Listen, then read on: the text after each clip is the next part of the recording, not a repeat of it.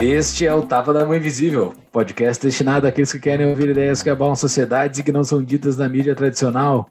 Bem-vindo, Paulo Fux, em novo estúdio. Estúdio em transição. Boa noite, Júlio, tudo bem? Boa noite, Felipe Rosa, nosso convidado. Eu tô falando boa noite, que obviamente está gravando à noite, mas você pode estar ouvindo isso em qualquer horário do dia, que coisa incrível, né? Exato. Tudo bem, Felipe? Tudo bem, tudo bem, pessoal. Prazer falar com vocês, participar. Tamo junto. Tudo bem. Oh, valeu, Felipe. Falando diretamente da nossa querida Havana do Sul, fazia tempo que eu não falava isso. É isso, né? Aí de Porto Alegre. Exatamente. Exatamente, da Havana do Sul. Eu tô na cidade baixa ainda, no centro histórico. Aí é mais Havana ainda. Barbaridade. É o É, epicentro. Havana de é o epicentro. Exatamente. O cara esbarra coletores da Manuela Dávila a cada esquina. Mas tu tá pegando, para quem não sabe, Cidade Baixa é um dos bairros mais boêmios, digamos assim, de Porto Alegre, mas que hoje em dia não deve ter um barulho na rua, né? Porque não, não tem nada aberto, pandemia pegando. É, é isso aí mesmo. Os caras devem estar tudo quebrando, né? Cara, tem uma quebradeira, uma quebra- quebradeira generalizada aí, né? O que a gente vê de aluga, aluga-se, aluga-se em tudo quanto é canto, tanto no centro histórico como pra cá na Cidade Baixa. É, Ah, que tristeza. é, é tristeza, cara. Tristeza mesmo. Ah. A economia a gente vê depois, né? Então- É, sim, em casa a economia a gente vê depois. Tranquilo, né? Tranquilo. Aí os caras quebram os, os, os estabelecimentos e o cara tem que ficar em casa mesmo, vai fazer o quê, né? Não dá, não dá pra dizer que é uma teoria que se retroalimenta, é, de fato se retroalimenta. Para quem está nos ouvindo no futuro, nós estamos gravando em abril de 2021, onde existia algum resquício de economia liberal ainda no mundo. Aí- Aonde? um pouquinho, assim, tem um pouquinho, só que os caras estão quebrando, né? Os caras estão conseguindo quebrar os últimos. Não, não, é brincadeira, pessoal. Eu sei que o futuro aí que vocês estão nos ouvindo, o mundo tá bem melhor. Pelo É, menos é isso que, que a- a economia nos mostrou nos últimos 50, 70 anos. A gente está no ano 2 da pandemia, né, Júlio? Como tu de frisar. Exato. Pode ser que o pessoal do futuro É. esteja ouvindo no ano. Pior, pior. É, Então no tá. ano 12, no ano 40, ano Né? 30. Ah, Quem Buenas. clicou no banner desse episódio e viu essa palavrinha que não é muito habitual de se, de se ver por aí, nós vamos falar rapidinho sobre ela. Já vamos começar a falar sobre ela. Antes disso, vamos para os nossos recados únicos iniciais.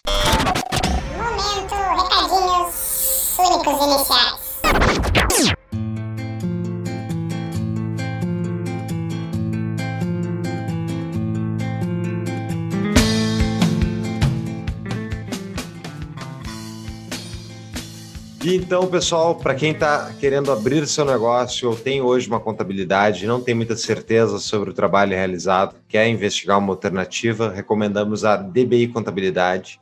A DBI é nossa parceira, eles são ótimos em customizar as melhores soluções para a sua empresa, para ajudar você a construir aquele negócio que você quiser. Então procurem a DBI, tem no nosso site tapadomainvisível.com.br barra DBI, tem uma entrevista com um dos sócios, e as informações de contato dessa contabilidade que eu utilizo na minha empresa. Amigo punk, escuta este meu desabafo. Que a esta altura da manhã já não importa o nosso bafo. Pessoal, o episódio, quem está nos ouvindo aqui no início do episódio e tá com medo dessa palavrinha, cara, o episódio ficou muito bom, muito didático mesmo, assim, mesmo. Na minha preparação para o episódio, eu não achei explicações tão claras como o Felipe deu aqui conosco. O Felipe foi, foi genial, um baita professor, e é bom dar uma mergulhada para entender a ação humana, né? Eu concordo, achei um grande episódio e, oh, bom, eu, eu tenho viés aqui, eu, eu me, considero um economista, não, economista não, porque eu não pago conselho, eu sou formado em economia e gosto demais de escola austríaca, acho que é, uma, é fenomenal. Então, muito obrigado ao Rodrigo Marinho, que mais uma vez fez a mão de passar o contato do Felipe. Rodrigo Marinho é, é o, é o- é o ponto de contato com É. todo mundo no Brasil, né, cara? Eu falar com alguém, eu vou com o Rodrigo Marinho. Eu não sei se é uma boa falar isso que agora é mais. Coitado do Rodrigo Marinho. Mas ele é muito gente fina, nos ajuda sempre. Um cara que é muito amigão, né, velho? É, Tem esse problema do cara ser muito amigão, né? Amigo amigo demais. Valeu, Rodrigo. Quem quer apoiar esse nosso projeto aqui, o projeto do Tapa da Mão Invisível, entre no nosso Apoia-se, apoia.se barra Tapa da Mão Invisível. Mas não é só apoiar para dar um dinheirinho, assim. Não é, não é só isso, pessoal. É, é apoiar pra gente dar em troca acesso a esse nosso público sensacional que nós temos. Assim, o pessoal que são os nossos apoiadores lá. Tem os patrões também que podem fazer perguntas. Tem várias perguntas boas aqui neste episódio. É um grupo de pessoas diferenciado. Assim, é meio que filtrado o pessoal que entra ali. Não sei porquê, mas todo mundo que entra ali é gente boa. Então, entre no nosso grupo, interajam com essa comunidade que é pró-liberdade e está lá discutindo o dia a dia, porque aqui a gente não entra muito nas coisas do dia a dia do Brasilzão, assim, do mundo. Daí lá no nosso grupo do Discord, a gente dá um, a gente fala mais sobre as coisas do dia a dia. E como Hayek brilhantemente escreveu naquele artigo, o uso do conhecimento na sociedade, o conhecimento está descentralizado, então a gente tem uma rede ali no tapa de gente que está estudando, que traz muito conhecimento que está fora do nosso dia a dia. É muito legal. O que mais, Júlio? Nossos patrocinadores, então, entre pelos nossos links para ajudar a gente a medir o tráfego, tem todos eles no nosso site. Compre os livros pela show notes, tem na, no nosso site, no episódio, tem todos os livros indicados pelo Felipe, mais os artigos e os links da Amazon, então, onde a gente ganha um rebatezinho cada vez que vocês compram livros. Estou acompanhando ainda, né, Júlio, para ver se o pessoal voltou a comprar mais livros, porque não estão lendo muito, já leram mais. O pessoal tá tudo trancafiado dentro de casa na quarentena, tá fazendo o quê? Tá vendo Netflix? Ah, pessoal, Vendo- vamos é, livro. Fala a verdade, estão vendo Big Brother. Se você pudesse me dizer, você soubesse o que fazer, No! God, please, no! No! Ah, que mais? Ah, pior. Vá, não, nos nossos ouvintes, tá? Nos nossos Cara, ouvintes, tá? é, valores É, são também, subjetivos. né? é, são, são subjetivos. E pior que tem umas discussões boas do Big Brother que eu vejo só pelo Twitter. O cara se entregou, são né? discussões boas. Não, eu não, eu não assisto. é sempre. Eu assistiria, eu assistiria se eu tivesse tempo, na verdade. Eu assistiria mesmo porque tem umas discussões boas que ocorrem, mas eu só vejo pelo Twitter. E também tudo tá no nosso site, né? tapadomainvisível.com.br. Lá tem nossos show notes, os canais de WhatsApp e Telegram para receber as novidades do TAP. Livraria, artigos e cadastro de e-mail para receber as nossas novidades diretamente no seu e-mail. Estamos em todas as redes sociais, todas a saber mais movimentadas: Instagram, Facebook, Twitter e YouTube. E estamos na Amazon Music, né? Adicionando isso também. E, pessoal, está aberto no nosso site a inscrição para o seminário Mises. Aqui, enquanto a gente está gravando esse episódio, a gente já teve o primeiro, o primeiro evento de brinde. Está lá publicado já, que é sobre as seis lições, que não é nem parte do programa completo, digamos assim. E estamos rumando em direção ao primeiro evento oficial, logo mais, no final desse mês de abril. Então, quem não conhece, vai lá dar uma olhada. É um modelo inovador na internet brasileira. Ninguém mais está fazendo esse produto. E eu acho, Júlio, não sei a tua impressão, mas eu achei o primeiro seminário sensacional, como tu disse. Ficou, é, ficou bem acima das minhas expectativas. Não é o- é assim, não, óbvio que eu sou o cara que tô vendendo o negócio, eu vou falar bem dele, mas ficou muito legal. Ficou muito legal, porque as pessoas que entraram como debatedoras entraram com um nível altíssimo, altíssimo. Então foi um debate bom, foi um debate que a gente aprendeu bastante sobre um livrinho simples que é os Seis Lições. Então, depois que a gente entrar nos outros livros, o debate vai ficar ainda mais bonito de se ouvir. É, exatamente. Eu, tô- eu vou. é, quando, eu- for falar de inflação, eu vou, eu, vou, eu vou trazer umas coisas novas que eu não falei no podcast ainda. Então, só quem está no seminário vai saber. E por fim, né, Júlio? Cadastre o Tapa no seu aplicativo de podcast para receber novos episódios, sempre publicados religiosamente, sábado, sete da manhã. É exatamente, meus robozinhos escravos lá publicam. Well done. Here come the test results. You are a horrible person. Então tá, pessoal, vamos voltar para o episódio. Vamos. Já escuto o gaiteiro puxando fole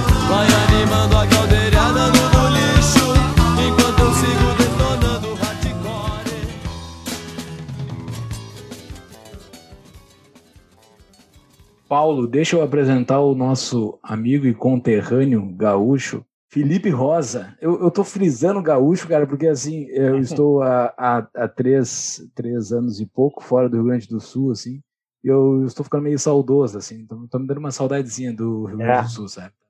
Da Havana aqui? Ou Da- do resto? não, não, eu tenho uma implicação específica com a Havana, eu tenho, com, com o Pampa como um todo, assim, eu tenho saudade. É, eu tenho saudade, mas é, por isso que eu estou frisando.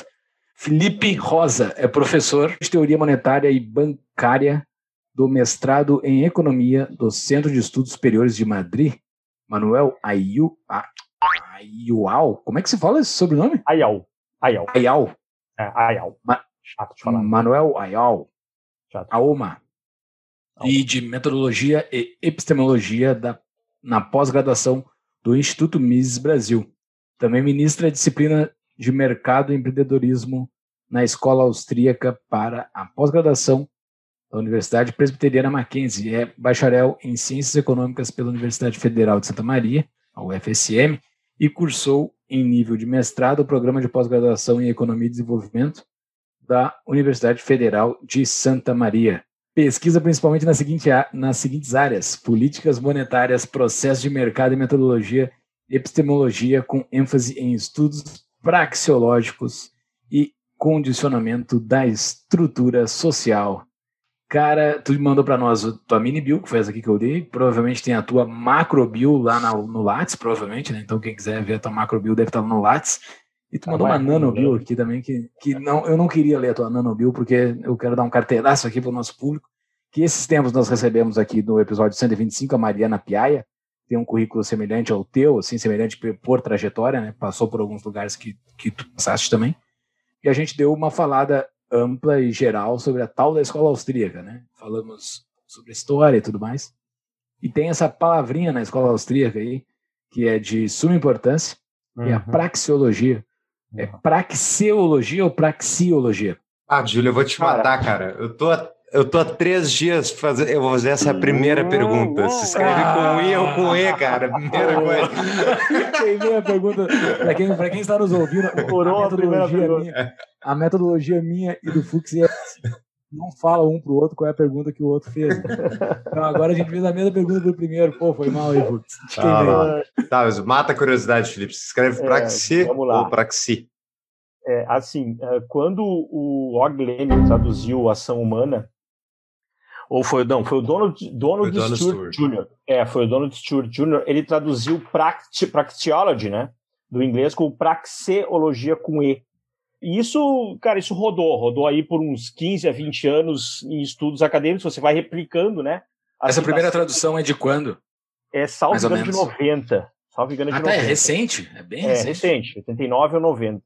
A que eu, pelo menos, conheço, né? Porque, obviamente, eh, tem, tem coisa antes aí, mas uh, a- aquela, capa- aquele, livro, aquele, livro- aquele livro capa verdinha, verdinha do Ação Humana, uma capa verdinha, chegou a custar 650 reais em sebos, aí por 2009, 2010, era caríssimo, não achava o livro.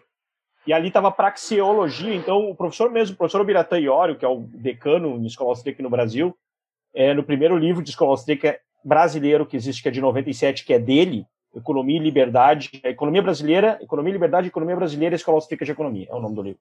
Ele também usa praxeologia lá e isso foi se, se espraiando. E aí o próprio Biratã Iório, conversando com, com, com pessoas que entendiam mais de semântica, né, em formulação disso, percebeu que se você vai traduzir praxeology, você tem que colocar com i, né, porque vem de praxis, né, ação. E aí, então, ele propôs essa, essa revisão ortográfica a toda, todas, todas as publicações do Instituto Mises Brasil, que é a referência em escola austríaca hoje no país. Foi basicamente quem puxou né, esse novo movimento de 2008 para cá. E aí ficou, aí pegou praxeologia, a gente também, ele mesmo nos avisou, a partir de agora vamos, vamos trabalhar, virou um consenso dentro do Instituto, a praxeologia com I, né? Eu também uh, revisei todos os meus textos que envolviam praxeologia para I, e aparentemente agora tá, a gente está no rumo certo da, da construção da palavra. Que legal. É, eu fui ver quem é que tinha traduzido, porque eu estou aqui com o meu exemplar do Ação Humana, Uhum, que- e eu fui ver de quem é que era a tradução, porque eu achei muito bom o português, e realmente é o do Donald Stewart. É do E Donald mais- Stewart, né? É, e, o, e o Mises, que, que é o, o autor, o- não, ele, não é, ele não criou a praxeologia, né? Tu podia dar, explicar para nós, Felipe, Felipe, Qual é, então, o que é praxeologia? Vamos começar pelo básico, considerando uma pessoa Tá. que nunca ouviu essa palavra antes. O que que significa Tá. isso? Vamos lá, vamos tentar desenhar, porque claro que é um tema epistêmico, metodológico, né? Mas dá para a gente desenhar assim, do jeito que a galera vai nos, vai nos entender. O que, que o Mises pensou, né? À medida que ele, que ele sistematizou a praxeologia. A praxeologia é o estudo da ação humana, ou aquilo que ele vai chamar de ciência geral da ação humana. Então isso já é muito grande, né? É a ciência geral da ação humana. O que, que o Mises basicamente dizia ali, né? Isso está basicamente fundamentado no ação humana mesmo, mas depois se espraiou por outros textos dele, como os fundamentos últimos da ciência econômica, teoria e história, assim por diante o que, que ele vai dizer? Que as ciências sociais como um todo, então daí, ciência econômica, administração, psicologia, ciências contábeis, tudo que é social, seja aplicado ou não, né, nessa, nessa delimitação que a gente tem hoje, deriva de uma ciência da ação humana. Então ele diz o seguinte, se você quer entender propriamente as ciências sociais como um todo, você precisa fazer um estudo bastante eh, robustecido, né, com, com- com um bom delineamento metodológico da ação humana. É, por quê? Porque é do estudo da ação individual que nós encontraremos explicações para os eventos e fenômenos sociais que as demais ciências tentam compreender, como a ciência econômica, que é a- talvez a principal nesse sentido, mas que as demais também tentam, né? principalmente a ciência administrativa e assim por diante. Então, a ação humana é simplesmente isso. É uma ciência que, isso é forte, né? e é bastante controverso, inclusive, é uma ciência geral da ação humana, em que, segundo Mises, metodologicamente, ele incorporou todos os elementos que motivam a ação ali, categorizou todos os elementos que motivam a ação na sua ciência geral da ação humana. Mas antes de Mises, ninguém tinha descrito este fenômeno de alguma forma, não existia algum estudo em cima disso, e ele teve que criar essa palavra. Tá, vamos, é assim. Eu, eu desconheço a palavra, tá? Se tiver aí alguma coisa de, de história do pensamento econômico do século XIX para trás, Tá aqui no, tá aqui no nota de rodapé da introdução do termo Ah, praxeologia. Bacana. É, foi, foi empregado pela primeira vez em 1890 por Espinas. Ver seus, seu artigo Les Origines de la Technologie. Wow, wow, is very nice. Adoro falar francês. Excelente fake. francês. Isso, blá, blá, blá. É de 1897 o livro que usou a primeira vez o termo, de acordo com Mises. Bacana, sensacional. Não, não desconhecia. Mas quem sistematizou a ciência certamente foi o Mises, porque ninguém tinha isso, pessoal, de uma forma tão robustecida, né? Construindo um axioma tão robusto como o axioma da ação, que depois a gente pode conversar um pouco. Primeiro entender o que é propriamente um axioma, né? E a partir daí desenvolver de forma dedutiva toda uma ciência geral da ação. Então, assim, quanto ao termo, enfim, é, eu diria que pouco importa propriamente. né? O que importa é que, efetivamente, enquanto ciência, quem conseguiu sistematizar isso foi o Mises. E assim, o axioma lógico dedutivo da ação que ele elabora é até hoje, está até hoje lá, indestrutível. Assim, tá, tá, tá presente, tá firme, não foi, não foi falseado, né, como diria o Popper, ou seja, não foi, não foi vencido, porque é de fato muito robusto, muito robusto o axioma. Você já deve ter ouvido falar na nossa apoiadora desde o episódio 4, a CapTable. Essa fintech nasceu para propiciar investimentos em startups para todos. Mais de 10 projetos já foram lançados com sucesso, com apoio de mais de 2 mil investidores engajados, tornando assim a CapTable um ecossistema de encontro entre recursos e inovação. Muito mais do que só um investimento, investir via CapTable é a oportunidade de estar em contato com startups inovadoras e ter ganhos além de financeiros. Para conhecer mais sobre essa baita empresa, veja no nosso site uma entrevista com um dos sócios dela. Acesse tapadamãoinvisível.com.br barra cap. Deixa eu. Vamos passar a régua, como diz o meu colega Júlio, seguidamente aqui, Passar uma régua para não ser ofensivo. para nivelar o conhecimento de quem está por fora desse termo, enfim, da, da análise misiana da economia, né? Primeiro, um bate-bola rapidinho. O que, que é epistemologia? Boa. Epistemologia é o estudo do conhecimento. A teoria é uma teoria baseada em conhecimento, ou seja, você procura entender o conhecimento humano. Então, tudo que é epistêmico dentro da ciência econômica, das ciências sociais, se refere àquilo que, que está relacionado ao conhecimento humano. Então, eu basicamente estou tentando entender a natureza do conhecimento humano, epistemicamente, né? Então, estou tentando estabelecer algum tipo de investigação que me ajuda a entender por que, que o Paulo age, por que, que o Júlio age, por que, que o Felipe age, por exemplo, por que, que eu escolho isso em detrimento daquilo, por que, que eu prefiro café a chocolate, enfim.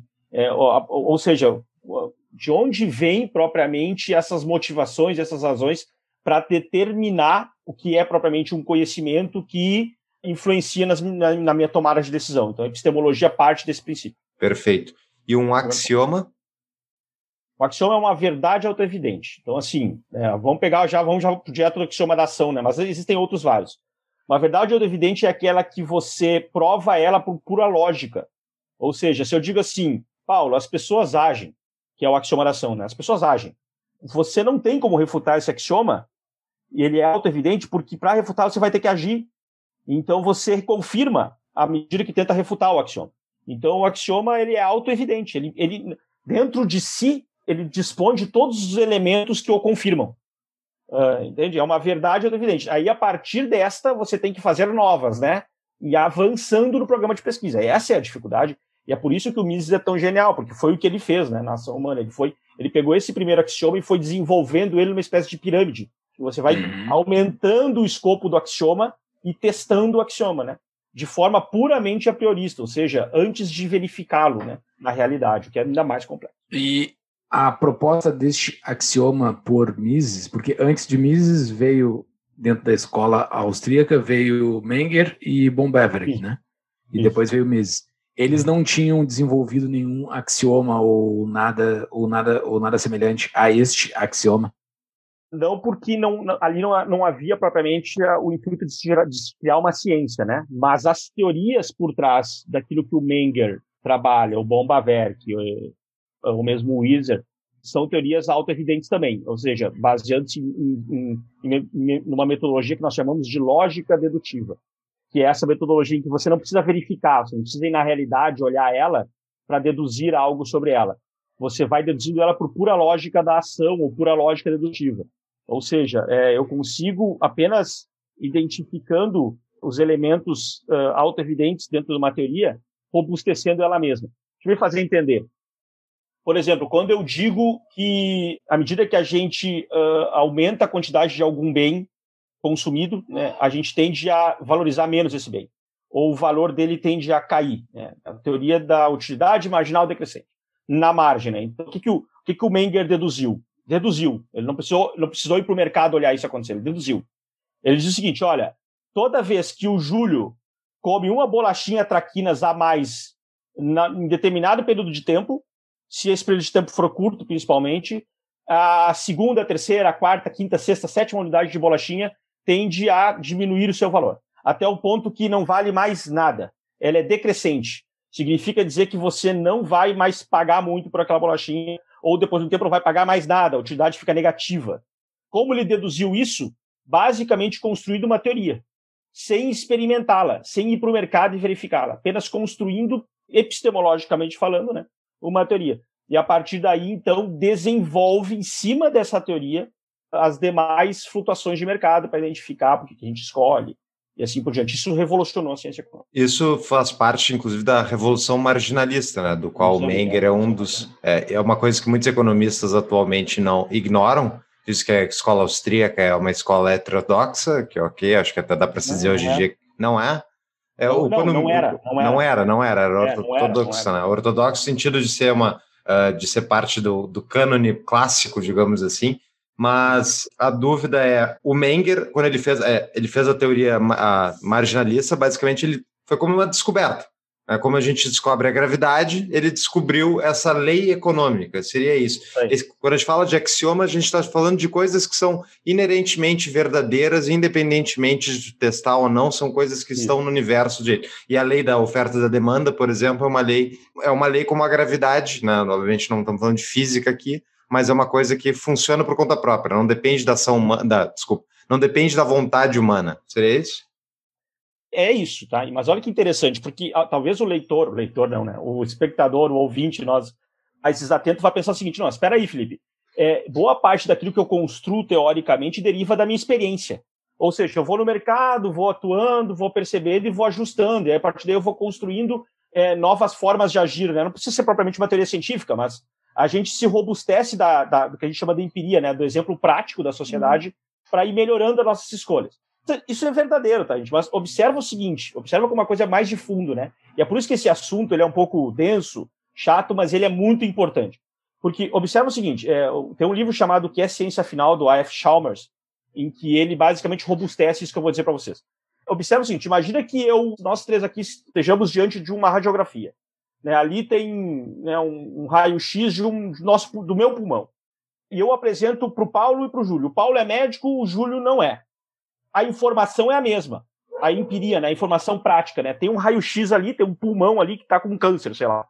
O Paulo, que uh, não é formado, por exemplo, vai olhar essa informação e, teoricamente, né, em termos de teoria do conhecimento, ele não vai ter capacidade de interpretar a informação bem. O Júlio, que é, que é médico, que é formado e é especialista em pulmão, vai ter uma capacidade eficiente, uh, evidentemente melhor. É, a informação é a mesma, mas a capacidade da gente interpretá-la é distinta. Significa dizer que no tempo zero, toda e qualquer informação deriva, sim, da cognicência. Toda e qualquer interpretação informativa que nos gera uma, uma, uma nova teoria, nos gera uma nova informação para tomar a decisão, parte da cognoscência. E não o contrário. A, a informação por si só não nos remete a nada. É, o que remete a um processo muito mais epistêmico de entender de onde vem propriamente o conhecimento. A gente sabe que a empiria reforça, ajusta o conhecimento, mas não ajuda a gente a entender o tempo zero, o marco zero do conhecimento. Porque se fosse assim, se fosse assim, é, significaria dizer que todo mundo consegue aprender a mesma coisa baseando-se na mesma informação. E não é assim que funciona. A gente aprende de forma diferente. Então, é um pouco isso que o método, o método lógico dedutivo do Menger, do Mises, do Hayek, de todos os austríacos e das demais escolas de pensamento econômico mais subjetivistas, diz que você precisa robustecer os axiomas, a teoria, a teoria por si só, porque é ela que vai te dar a capacidade de interpretar corretamente a informação e não o contrário. Excelente, foi uma baita explicação, porque é, o nosso público não necessariamente mergulha muito na. na é, um assunto dentro, de fronteira, né, Júlio? É, é um, é um, não tem um mergulho muito grande dentro da economia, embora muitos ouvintes nossos nos dê aula de economia. Mas o público no geral não consegue mergulhar, mas essa tua explicação do raio-x foi muito boa.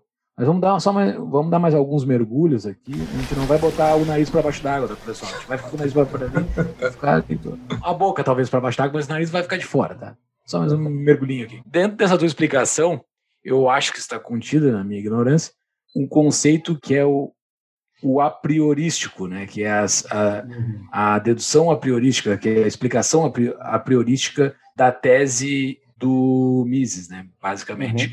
ele não precisa ter a evidência, ele pega a priori. Tu consegue explicar isso? Porque se vê dentro dessas discussões de economia, nós estamos falando aqui de um tema que as pessoas usam camiseta que nem usam do ACDC, né? É, isso é algo que a gente tem que frisar. Tá falando dos austríacos, aqui o pessoal tem fã, tem fã clube, então vamos, vamos tratar bem o público. Cara, o, que, que, é, o que, que é o a priorístico que esse pessoal tanto fala? É, esse, essa seja mais, a parte mais talvez mais polêmica da metodologia misiana, tá? Polêmica no sentido mainstream, acadêmico, onde ele mais toma pau da academia. É, vamos lá. Há duas formas de você determinar uma teoria: a posteriori ou a priori. Não há outro jeito. Né? Então, assim, o que é o a posteriori? A posteriori eu vou lá, ex post, né? Eu vou lá, olho o que está acontecendo e a partir da verificação daquilo eu tento dizer que há um padrão né? Um padrão de comportamento, um padrão social, um padrão sempre vai acontecer dado que aconteceu uma vez. Isso é uma teoria ex, é, ex post, a posteriori. Eu primeiro olho e depois, a partir daí, tento montar, determinar um tipo de teoria. Isso é o que hoje, basicamente, a ciência econômica faz. Depois a gente pode até discutir um pouco mais sobre isso. O a priorístico do Mises, né, a teoria a priori do Mises, ela é mais complexa e, digamos assim, mais polêmica, porque o que, que o Mises vai dizer? Que as pessoas agem para diminuir desconforto de forma racional com a presença genuína de incerteza. Significa dizer o seguinte: eu sempre que delibero, sempre que eu delibero, né, que, que, que a ração é racional, que eu efetivamente escolhi. Lembrando que escolher pode ser uma inação, ou seja, eh, eu posso escolher ficar parado. Isso é uma escolha.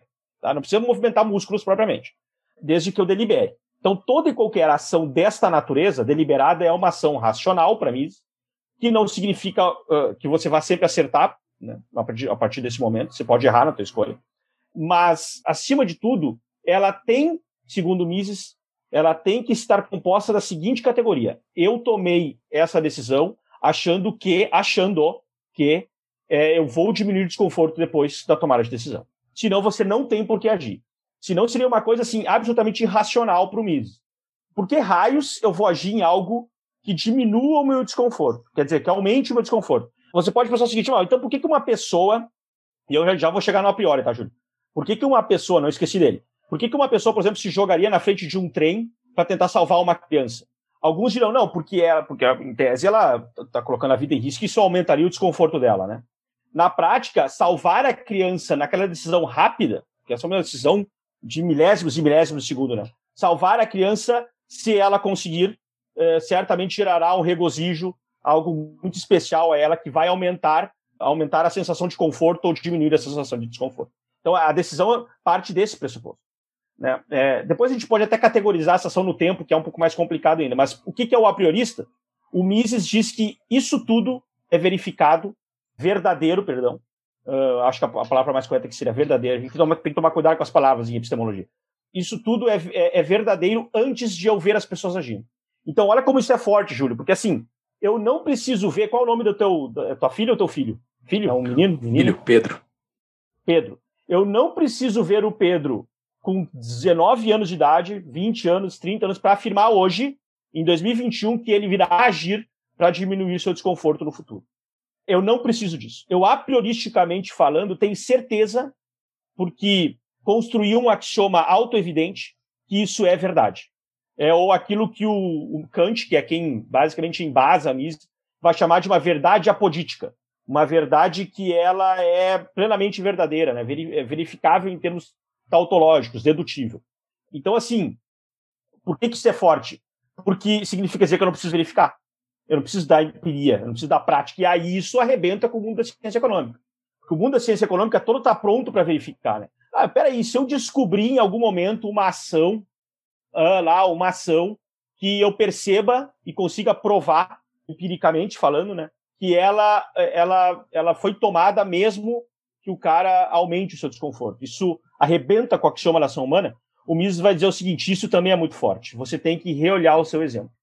Você tem que ir para a prática e verificar de novo o que aconteceu lá, porque é bem provável que o problema esteja na evidência e não na teoria. Por quê? Porque o cara tem tanta certeza da teoria dele, tanta certeza do que ele fundamentou em termos axiomáticos, que ele diz o seguinte: empiria alguma, exemplo algum do mundo, seja hoje, seja no futuro, vai conseguir falsear é, e arrebentar com o meu axioma da ação humana. Eu não consigo fazer isso.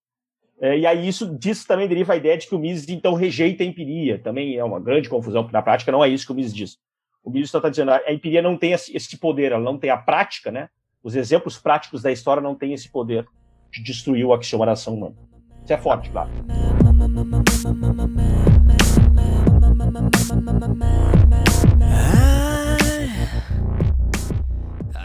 Mas quando a gente fala de agir racionalmente, que a pessoa vai agir racionalmente para aumentar o seu conforto, diminuir o seu desconforto, né? Ir em direção a situação de maior conforto. Um exemplo, né, a gente tem que lembrar aqui que a escola austríaca tem individualismo metodológico, né? Ou seja, cada pessoa tem a sua escala de valores subjetivos e individuais, mas e a pessoa que vai usar crack, por exemplo? Ela está como, onde é que entra aí nesse quesito de racionalidade uma pessoa que está buscando agir? É, é, é, é, o mais complicado, cara, porque vamos lá, a capacidade de discernir desse cara está comprometida, né? Mas digamos que seja a primeira vez, a primeira vez. Ele ainda não tem, ele está fazendo uma ah, escolha a racional. A primeira, a primeira. É, a gente tem que, a gente vai ter que supor, mas ele, ele imagina, ele imagina que é, a sensação ou o acolhimento que a droga fará para ele vai, vai propiciar, ainda que seja uma diminuição de desconforto curta, pequena. Porque é, qual que é o ponto aqui, né, Paulo? É, inclusive, eu tenho um paper uh, em que eu, eu elenco lá na, na, na revista Misa, que elenco as críticas internas, que a gente chama de internas e externas da praxeologia. Ah, ou seja, as críticas externas são fora do axioma e as críticas internas dentro do axioma, tentando estabelecer contradições do próprio axioma. Mas tem uma crítica que eu acho que ela é digamos assim, relevante para a ciência econômica, para o estudo da ação, que é a crítica do tempo. Lá, eu dou um exemplo que é o seguinte, eu acho que eu consigo sintetizar sem tomar muito tempo do, da galera aqui. Imagina um estudante que está perto do vestibular. Ele está ali por né, passar no vestibular tá, e o pai quer que ele seja médico. E ele não sabe contra o pai porque ele tem um dever moral com a família, isso é muito presente, a gente é muito condicionado pela família, muito condicionado pelos nossos amigos, muito condicionado pela religião, por, por diversos fatores da nossa sociedade. E ele não consegue dizer não, ele não quer fazer medicina, mas ele faz. Ele fica lá cinco anos, seis anos estudando medicina, depois faz mais dois ou quatro anos de residência, depois de dez anos ele sai médico. Talvez ao longo dessa caminhada ele até se perceba um bom médico, goste da ciência e, enfim. Mas é bem provável que a tomada de decisão dele no primeiro momento, e é uma tomada de decisão de longo prazo, que ele vai ficar cinco anos lá, mais um bom tempo, cinco, dez anos lá, tenha sido baseando-se em desconforto. Puramente a, a, alinhado com a ideia de que eu tenho um dever moral com os meus pais e não consigo contradizê-los ou contrapô-los. Qual que é o ponto aqui, Paulo? É bem provável que durante esses bons anos da vida dele, todas as ações envoltas essa tomada de decisão de fazer medicina estejam baseadas em aumento de desconforto. São, são, são ações que precisam ser estudadas também. O Mises vai dizer o seguinte: essa ação ela não é uma ação fim, é uma ação meio. Então o Mises diz o seguinte: a ciência da ação humana é uma ciência teleológica, não teológica, tá, gente? Teleológica. Ou seja, é uma, é uma ciência que estuda meios e fins, né? mas está preocupada, acima de tudo, com a finalidade, com a finalidade última, né? e não com os meios derivados dela. Então a finalidade última aqui seria agradar os teus pais. Então você se submete a tamanho desconforto apenas por essa por, por esse, essa imposição moral, ética e assim por diante. Então assim, o Mises vai dizer o seguinte, a teleologia explica. Só que eu acho que tem um pequeno problema aqui, né, Paulo? Assim como talvez tem um pequeno problema na, na tomada de decisão da droga e tal. Que é o seguinte, há muita ação meio nesse tempo todo, né? O cara fica 5, 6 anos lá tomando decisões baseando-se em desconforto. E essa ação, meio, ela talvez tenha que ser mais bem trabalhada dentro do, do que eu chamo de edifício praxeológico, dentro da estrutura praxeológica. Porque assim, o pessoal que está me escutando pode pensar, ah, Felipe, não estou entendendo porra nenhuma. É que, na verdade, é assim, pessoal, a ciência econômica se preocupa muito com escolha, tá? É por isso que uma empresa quebra, uma empresa faz sucesso, escolhas. Por que, que a LG acabou de fechar a fábrica de celulares dela aí, é, e não vai mais produzir celular enquanto que a Apple vende celular? Escolhas os consumidores, por algum motivo, perceberam que a LG é uma porcaria para fazer celular e a Apple bomba. É, escolhas, a gente tem que estudar escolhas. Ciência econômica é estudar escolha. Eu tenho que estudar ação humana. Então, se eu não investigo esse negócio por dentro, a fundo, eu fico jogando sujeira para debaixo do tapete, fazendo suposições que pouco dizem efetivamente sobre a ação, eu estou fazendo pseudo-ciência econômica, não ciência econômica verdadeira. É isso que os austríacos batem tanto. Me estendi, né? Prometi que não, não, não mas, mas foi bom o teu exemplo. Eu, eu, queria voltar, por exemplo, do crack, porque eu já pensei nessa. Já me fizeram essa pergunta muito tempo atrás, eu acho, e daí obviamente nos contextos onde a gente estava discutindo a praxeologia, tá, pessoal? E daí eu fiz a. E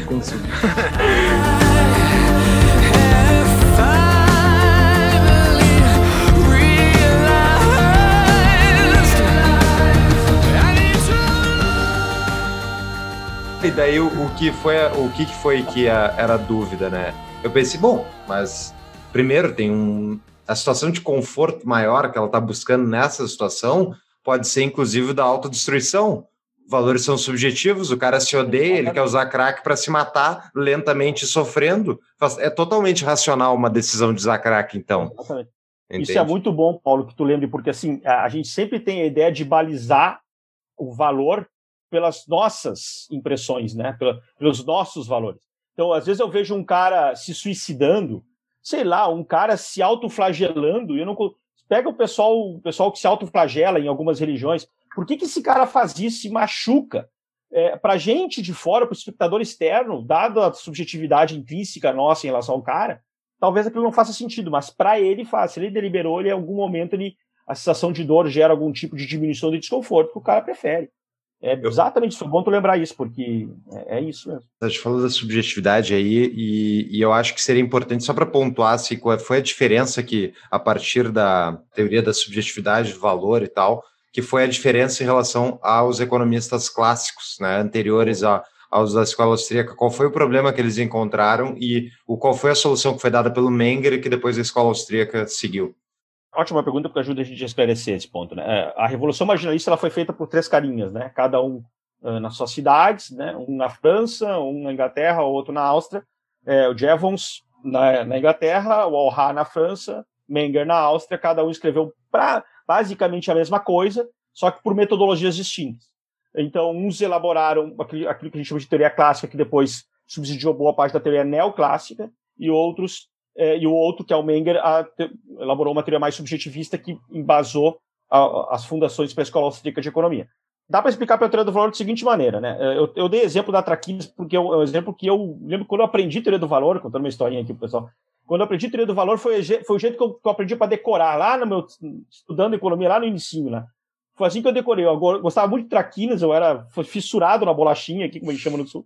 E, e eu pensei, não, quer dizer então que se no mesmo momento eu consumir muitas bolachinhas, é verdade, a- a- o valor da bolachinha cai para mim ao ponto que eu não consigo mais consumir.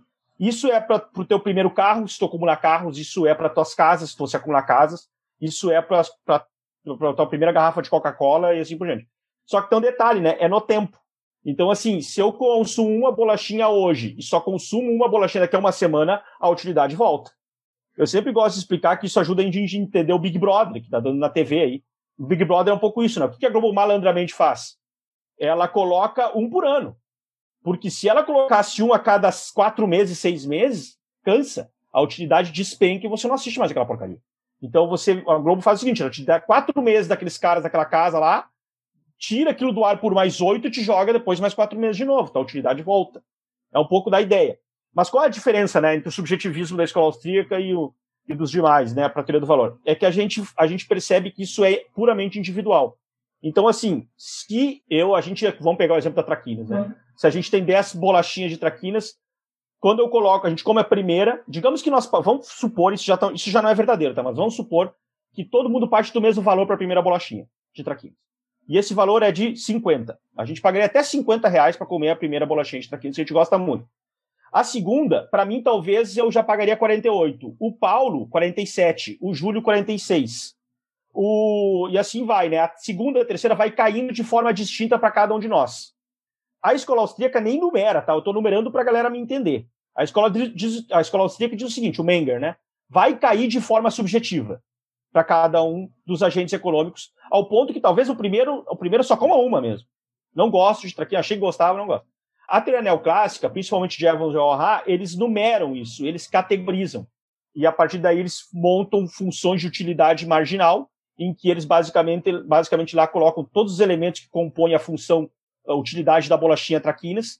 E quando eu aumento o preço da traquinas em 10 reais, quanto cai a unidade, o, valor do, da utilidade marginal de uma unidade de traquinas.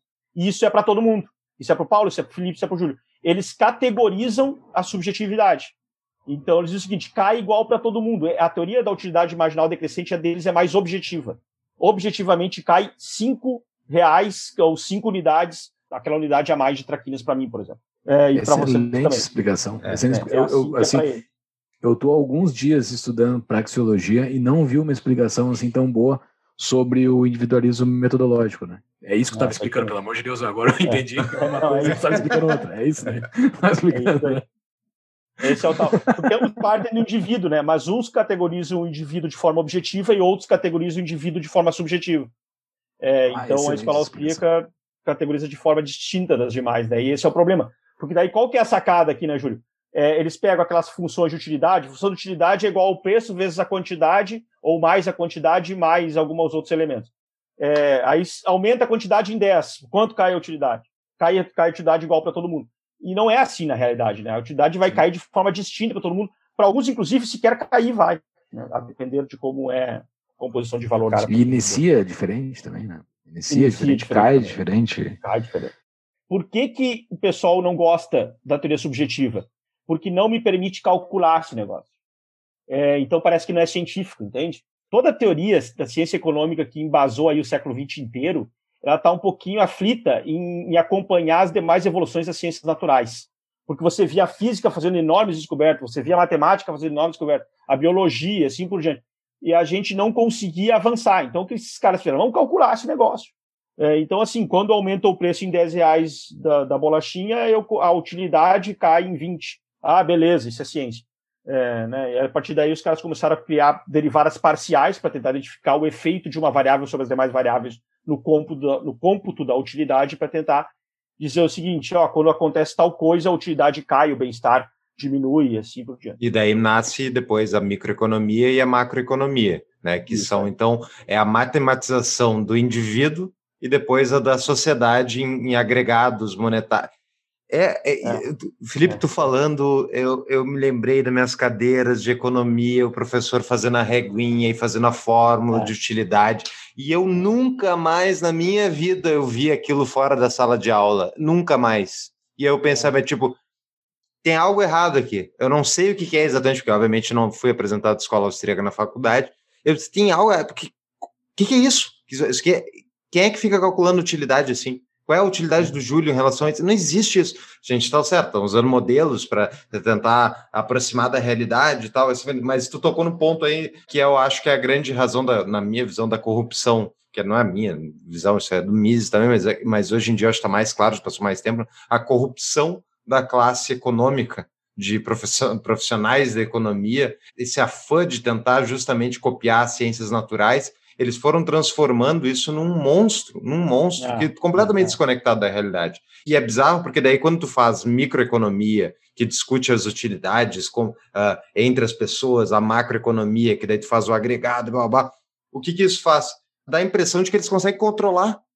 Uhum. Afinal, é só mexer esse agregadozinho que tu mexe a economia em direção a isso que tu quer. Daí a gente vai buscar o bem-estar ah, melhor, o melhor ponto. É tipo a matematização da sociedade. E isso faz com que eles, se, se eles acreditam que eles conseguem manejar a sociedade de forma eficiente, né?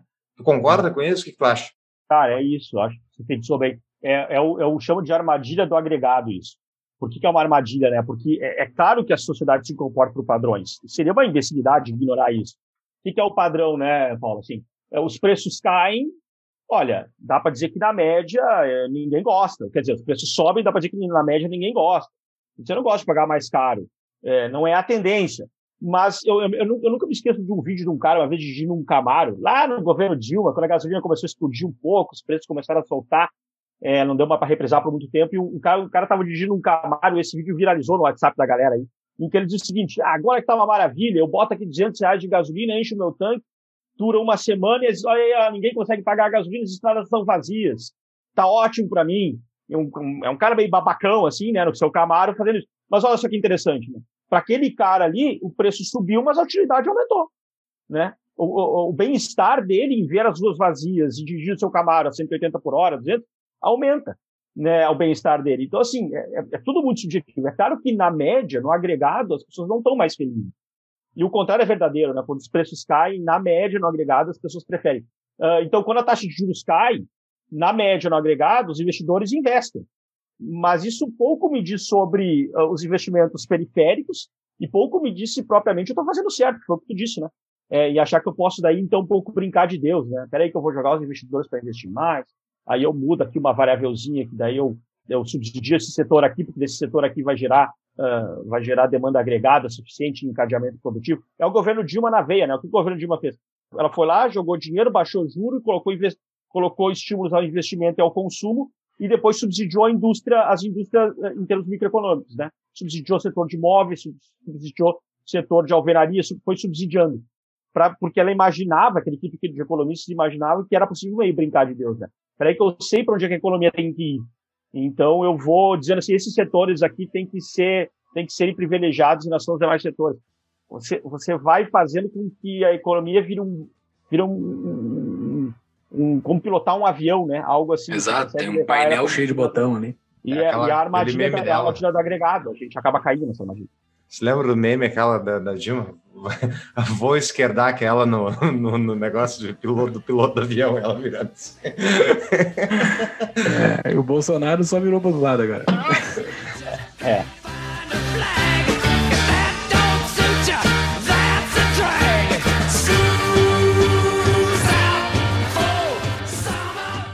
gente já deu uma boa explicação, então tudo é uma ótima explicação, Felipe, sobre todas as, as diferenças aí de visões entre escola austríaca e escola neoclássica, né? Mas é importante, então vamos lá, mais uma passada de régua, Mas olha só, só pra gente passar uma reguinha final. depois tem um monte de perguntas de patrão aí e outras que a gente quer fazer. Vamos dar. O que, que é a escola neoclássica e ela é a escola mainstream? Ela é o normal, digamos assim, da escola de economia no mundo? Boa. Sim, é, vamos lá. A escola neoclássica ela adota uma metodologia que a gente chama de positivismo lógico. né? Ou seja, ela, ela primeiro positiva axiomas que não são propriamente verificáveis, tá? Por exemplo, o axioma do conhecimento perfeito, né? É um tipo de proposição axiomática. É, ela supõe e a partir dali ela tenta entender variáveis, né? Ou seja, ela isola algumas variáveis para compreender outras.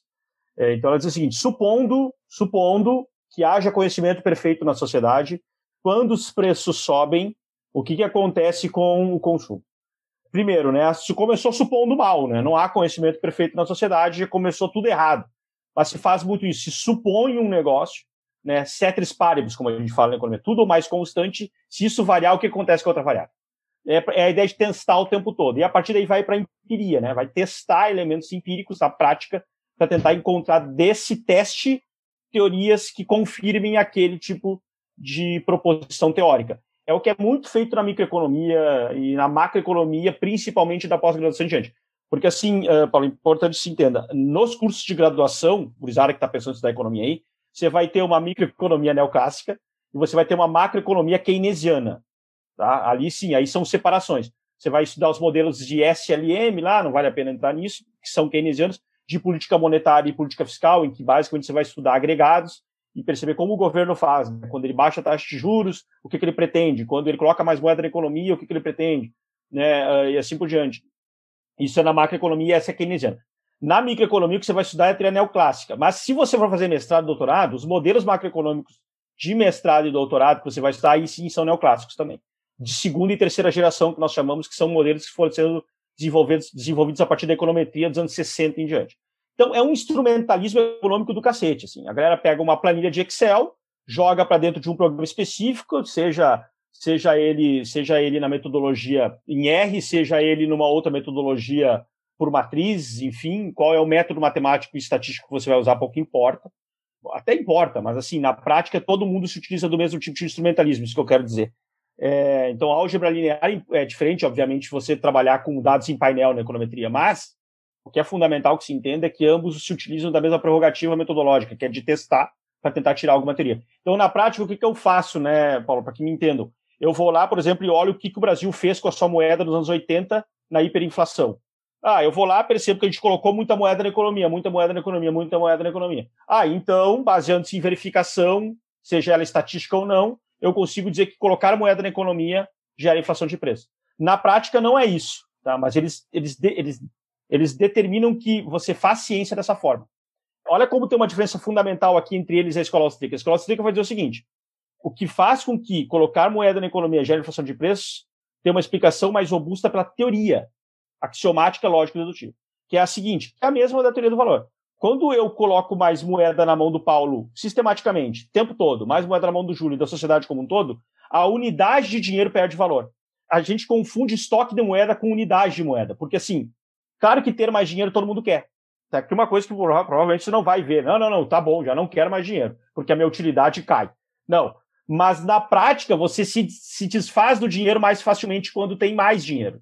Por isso que gastar 200 reais no restaurante não é a mesma coisa para mim do que é para o Bill Gates. Porque o Bill Gates tem uma montanha daquelas notinhas de dólares e eu tenho poucas notinhas de dólares. Então, obviamente, eu me dói me livrar daqueles 100 dólares, 200 dólares. O cara se livra mais facilmente. Ah, tirando um cara muito suvina, né, muito pão duro tal, que esse cara gosta de acumular reserva e valor, na prática é isso que explica o porquê que colocar dinheiro na economia gera inflação, porque o pessoal se, se desfaz do dinheiro mais rapidamente. O que é se desfazer do dinheiro? É consumir. Eu consumo, dado que o consumo é sempre mais rápido que a produção, os preços sobem. Então é isso que faz os preços subirem. É uma teoria. O, é, o fato de eu verificar ela nos anos 80 ou não verificar, pouco importa na prática, se ainda não deu, não deu inflação de preços nos Estados Unidos, até porque provavelmente as variáveis todas não estão dispostas para que, que, os preços subam. Mas colocar dinheiro na economia, teoricamente, está comprovado que é, teoricamente, está comprovado que é, que é inflacionário. Então é um pouco, é um pouco essa a ideia. E os neoclássicos não, não trabalham com isso, trabalham com verificação, assim como os keynesianos. É, e, e tudo isso para depois fazer toda a cacaca que existe na economia global mundial, que é tocada muito para um mainstream misturado com keynesianismo gostoso, só para ferrar com quem é mais é. pobre e que não tem condições de se proteger desse monetarismo absurdo que eles fazem, né? É. Quando a gente fala, tipo, a ah, inflação, por exemplo, esse agora está acontecendo exatamente isso, né? Quando eles injetam trilhões e trilhões e trilhões de dólares ó, com as crises, está havendo inflação, só que eles não estão havendo inflação de preços nas, na, nos bens de consumo, está vendo nos ativos escassos. O dinheiro está indo para os ativos escassos que estão subindo sem parar. Então, tipo, é, é aí que está a questão. Ah, se tu olhar pela teoria neoclássica, dos dias, não, mas ó, o, o, o índice de preço não subiu. Não subiu, viu só? Não deu inflação, não deu. Não...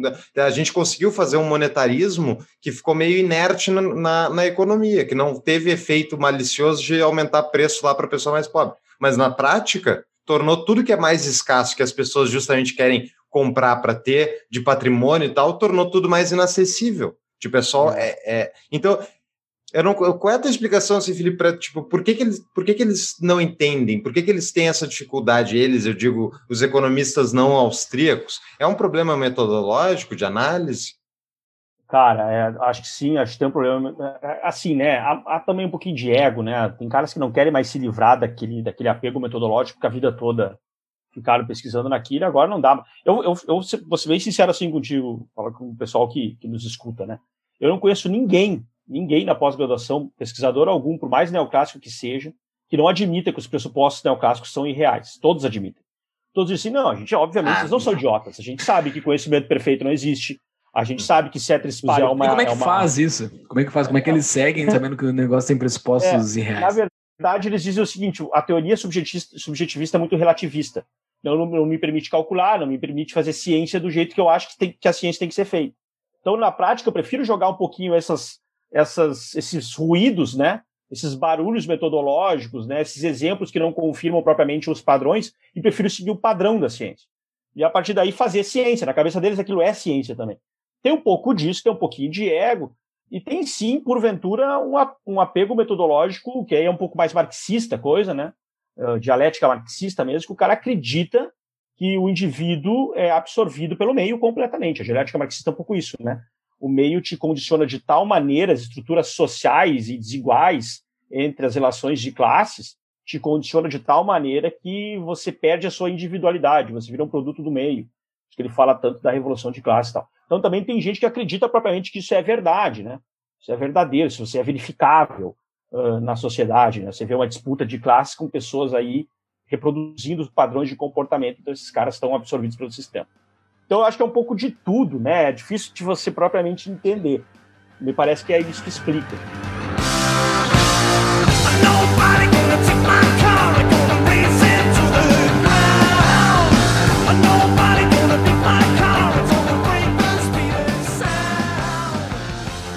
Acho que a gente já xingou o suficiente. Eu já xinguei aqui os suficientes outros economistas e neoclássicos, então o pessoal que ficar brabo e ainda está ouvindo, pode mandar um, um e-mail lá para nós.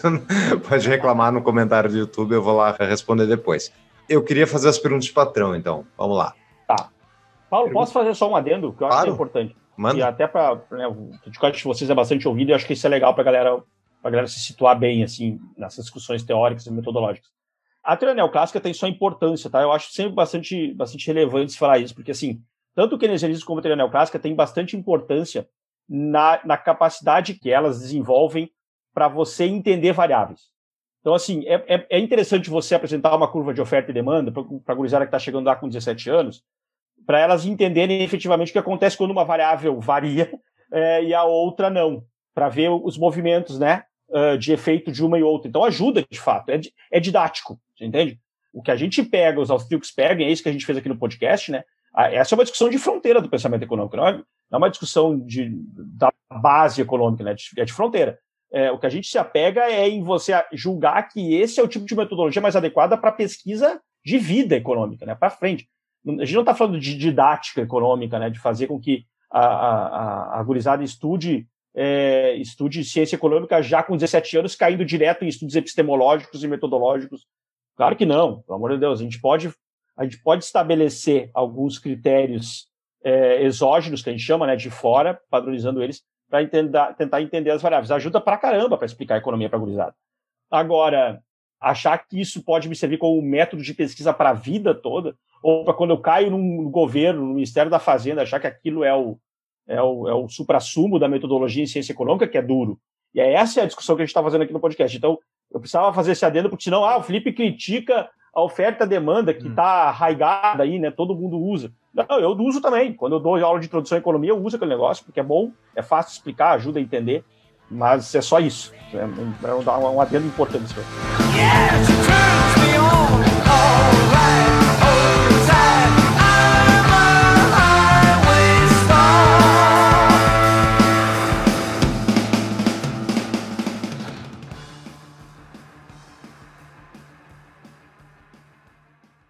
pergunta do patrão, então, do Hermes Stanislau. Até que é um, um ponto que a gente tocou antes, mas podia dar uma explicada melhor para nós agora, Felipe, que é Momento patrão pergunta. a escola austríaca, sendo nada seguida por estado, estados nacionais, poderia ser chamada de uma escola heterodoxa? E qual é a distinção, então, entre ortodoxia econômica e heterodoxia econômica? Boa, vamos lá. É, assim, o fato de a escola. A primeira coisa que é, que é importante que se esclareça, tá? País algum do mundo segue é, uma cartilha fechada. Mesmo os países que seguem mais, mais, mais o intervencionismo keynesiano não seguem tudo que o, que o Keynes dizia, o que o keynesianismo diz.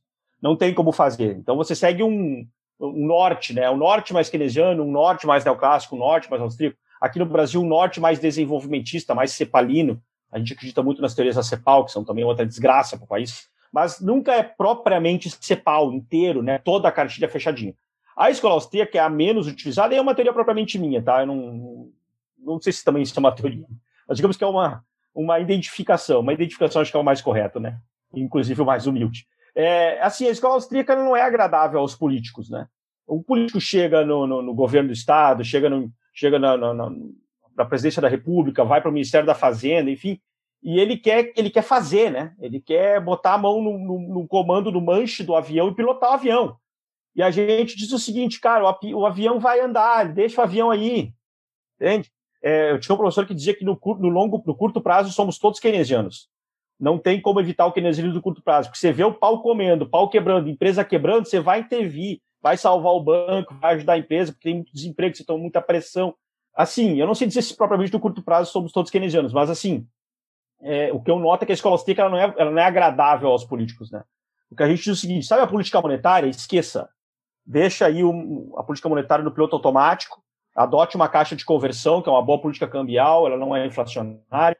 É, sabe a política fiscal? Gaste o menos possível. Faça o básico do básico, olhe lá, e olhe lá, é, né, economize, saia da economia e deixe a economia andar. É, deixa que as pessoas escolham qual que querem produzir, o que querem comprar, para de estimular, para de, de dar caminhos e, e assim por diante. Então, assim, nada, nada do que os políticos querem é isso, né? Eles querem protagonismo. Centrão vai ficar furioso contigo. Centrão, O Centrão vai te derrubar, assim, ó. É meio Então- ano de mandato, tu tá fora. assim, a escola austríaca foi ortodoxa, por assim dizer, né? Até os anos 30 ali, no século passado, ainda se adotava boa parte da metodologia austríaca, a batalha de métodos da virada do século XIX para o século XX, eh, entre a escola historicista alemã e a escola austríaca, era, era o suprassumo da discussão metodológica, e basicamente até o, o debate Hayek-Keynes, a escola austríaca disputava a metodologia de pesquisa em ciência econômica com os clássicos, e a partir daí com o positivismo lógico, que foi quem venceu, né, tudo entre aspas aqui, né, venceu a guerra metodológica com a escola austríaca. E aí sim, aí a gente caiu no ostracismo. Os austríacos caíram no ostracismo, ficaram ali entre os anos 50 e 70, mais ou menos por ali, no ostracismo completo. Foi se voltando a partir dos anos 80 na Academia Americana e aqui no Brasil no final da década passada. Não, já retrasada, né, 2008, ali começou a coisa a andar aqui também. É, então, assim, é sim heterodoxo, a despeito de os marxistas também serem heterodoxos, heterodoxos são hetero, heterodoxias completamente distintas, né? Uma muito intervencionista, vivendo no Estado um protagonismo enorme, enquanto que a escola austríaca vê no mercado um protagonismo enorme, né? nas trocas livres do protagonismo. Perfeito. Essa tua tese, essa tua ideia aí faz muito sentido para mim, pelo menos faz muito sentido, porque Uhum. é a ação humana dos políticos como um propósito de alcançar o poder. Eles vão utilizar meios que são os economistas que dizem para eles que eles precisam ter mais poder.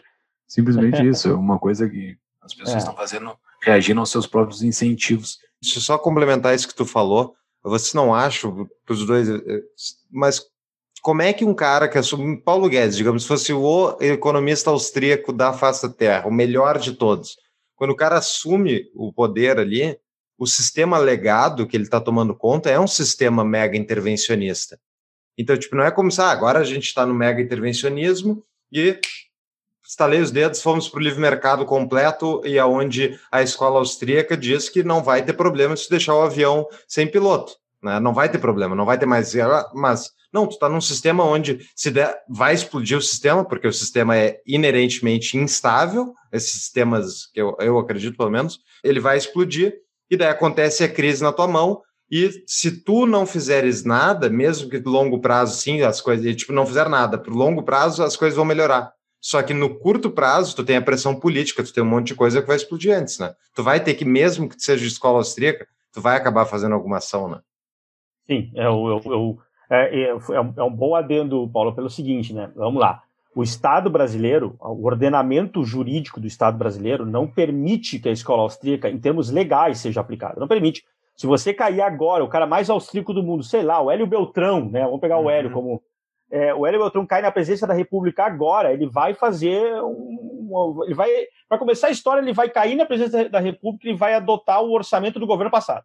Então, na prática, ele já vai ter que executar automaticamente um orçamento, ele não tem que fazer. Esse é, é piloto automático do orçamento público. Então, assim, ele não consegue baixar impostos do dia para noite, ele não consegue desintervir do dia para noite. Ele vai precisar passar coisa num congresso que não é austríaco, ele vai, ele vai ter que aprovar, ele vai ter que ter a anuência do judiciário que não é austríaco. É uma cultura intervencionista, e a gente pode dizer até marxista, que se infiltrou nas instituições brasileiras, inclu- inclusive na nossa própria Constituição.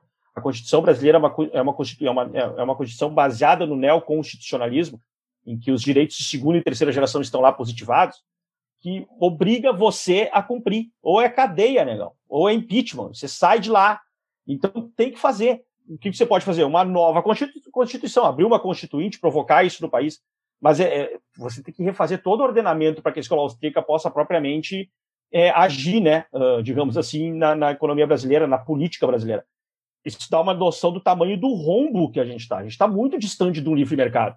Então, assim, entra um Paulo Guedes lá, que é chicaguista, né, escola de Chicago, tal, liberal, o cara encontra amarras burocráticas enormes, enormes, enormes, para além das, das próprias, né, do próprio governo, das próprias disputas entre militares, assim por diante, dentro do governo atual. Então, é muito difícil. Pergunta para qualquer liberal que está na política, é muito difícil, cara, muito difícil. Muito bem. A pergunta do Gerson, que é médico, nosso apoiador. Momento patrão pergunta. Em medicina, uma maneira de avaliar uma ferramenta diagnóstica ou prognóstica é comparar o desempenho em eventos clínicos claramente identificados, que seriam o chamado padrão ouro. São produzidas teses formais, papers, trabalhos econômicos analisando ah, retrospectivamente eventos, eventos macroeconômicos e comparando com outras análises, escola- outras escolas de análise econômica. É possível fazer isso em escola austríaca, ou seja, usar a metodologia do, de padrão ouro da ciência médica na ciência econômica? Boa pergunta também, bem, bem, um exercício metodológico complexo esse. Vamos lá. É, assim, é, quase todo economista austríaco que está na academia, Mariana, ah, enfim, Adriano Paranaíba, quase todos os economistas, professor Fábio Barbieri, é, enfim, que estão na academia do Eduardo Angelino, eu vou citar todo mundo aqui, tem vários. Todo mundo certamente faz o seguinte exercício, né? Você se robustece de padrões sociais para corroborar boa parte das teorias que você julga como adequadas para explicar determinado fenômeno. Então, vamos lá, eu vou usar um exemplo que eu já usei um pouco aqui, mas ajuda, ajuda a entender. Colocar moeda na economia gera inflação de preço.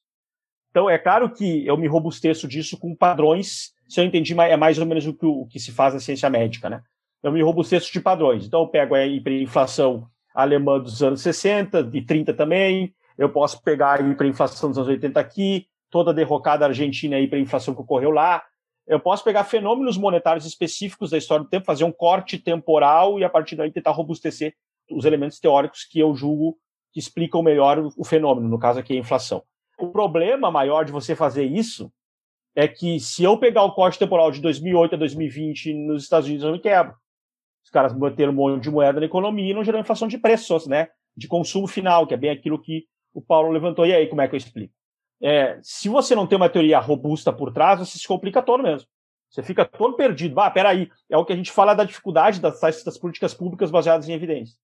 Elas são importantes, as evidências, óbvio, ela ajuda você a tomar decisão, a escolher o melhor caminho, tira um pouco da incerteza na tomada de decisão, né? Olha, peraí, se vários países colocaram moeda na economia e só um ou dois colocaram moeda na economia e não tiveram inflação de preço, a maioria teve, a probabilidade é que se eu coloco moeda na economia. Então é claro que ajuda a diminuir a incerteza, mas não me dá certeza, né? Não me tira completamente a incerteza. Então, assim, ajuda a gente a robustecer, mas o que importa mais para a gente é a construção teórica. O austríaco é o cara que fica ali o tempo todo, essa- sempre fala muito para a lá na pós-graduação. Cara, es- estressem o que eu estou falando aqui para vocês. Não fiquem aí, ah, a praxeologia é legal, aham, perfeita, Mises é o cara. Não, cara, não, pelo contrário, estressa o cara, vai lá, busca exemplo, tenta tirar o máximo que você pode tirar daquela teoria, tenta, tenta falsear no sentido pouperiano, né? Tenta dar um coice na teoria para ver se ela, se ela fica de pé ou não. Tenta o tempo todo falsear a teoria. Ou seja, tentar tenta fazer com que ela evolua, inclusive, né? Porque é isso que faz com que a ciência evolua. Não, não sai aceitando esses axiomas e paradigmas e teóricos como se fosse uma verdade absoluta, porque não é assim que se faz ciência. Então, o austríaco prefere ficar lá estudando o mercado, estudando processo de mercado na epistemologia, justamente porque quer falsear o máximo possível. Estava dando aula de processo de mercado há quatro ou cinco anos após da MB, e a gente fica lá, né, estressando a teoria, falando de epistemologia, método para explicar mercado. Por que, que as pessoas escolhem, por que, que os mercados vão para tal lugar, se eles se coordenam, se eles se descoordenam, né, por que, que tem crise econômica e tal. E é muito louco, porque a gente sai depois de 40 horas de estudo e a gente não falou de lucro, a gente não falou de preços, a gente não falou, a gente só falou de ação, de escolha, do por que, eu vou para cá, por que, eu vou para lá, por que, que eu escolho. É, porque a gente não está muito preocupado com esse resultado, com o número, a gente está preocupado em estressar propriamente a escolha por trás desse efeito, que é a inflação, que é, o, que é a quebra da empresa, que é o sucesso empresarial, e assim por diante. É um pouco disso. Então, assim, dá, dá para usar de elementos empíricos, é isso que o Mises dizia, né, para você fazer o nexo causal diminuir a incerteza, mas não vai te dar essas respostas. É a teoria que importa.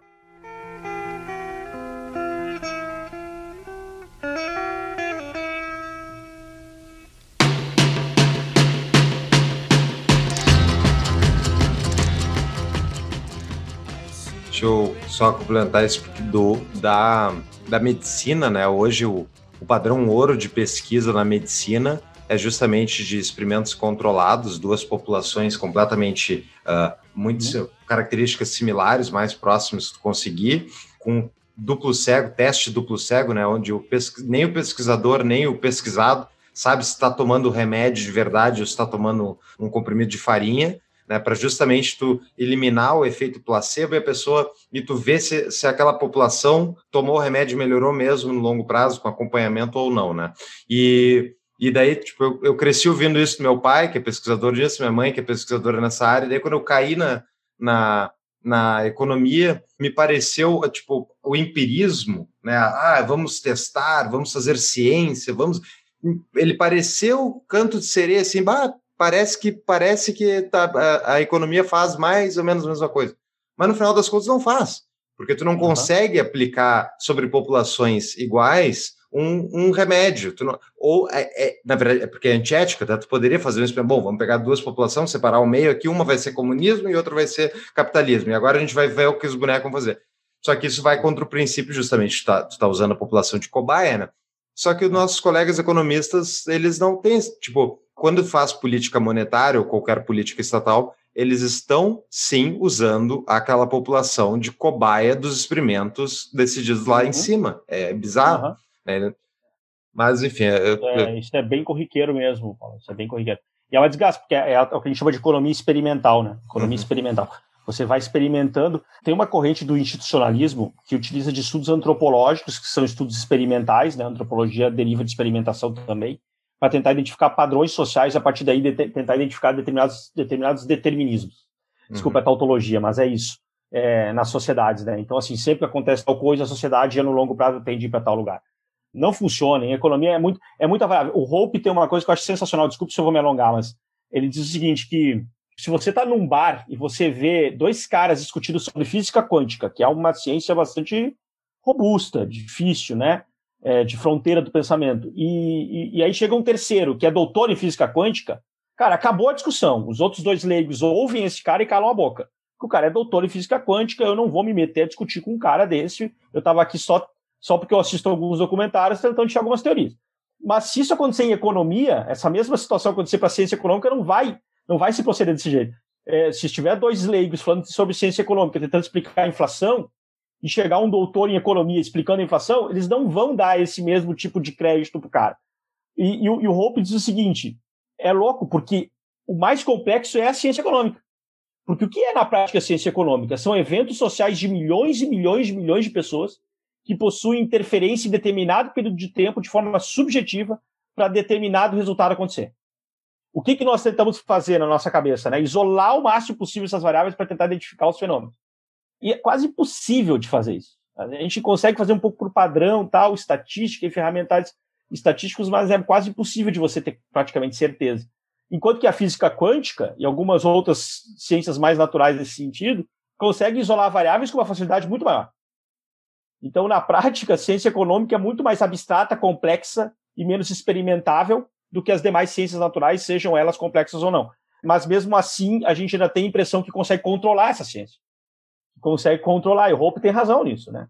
A respeito do Hope ter, ser um cara polêmico na ciência econômica, isso ele tem razão. A ciência econômica é muito, a ciência sociais como um todo, administração também e tal, é, psicologia e por aí vai. Mas é, elas são muito mais complexas, porque elas tratam, de, elas tratam de fenômenos muito mais subjetivos, abstratos e de interação ainda por cima, né? não são isolados.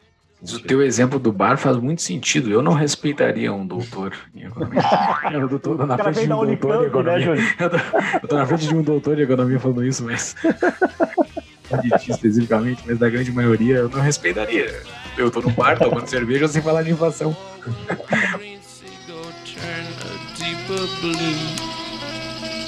I could not foresee this thing happening to you.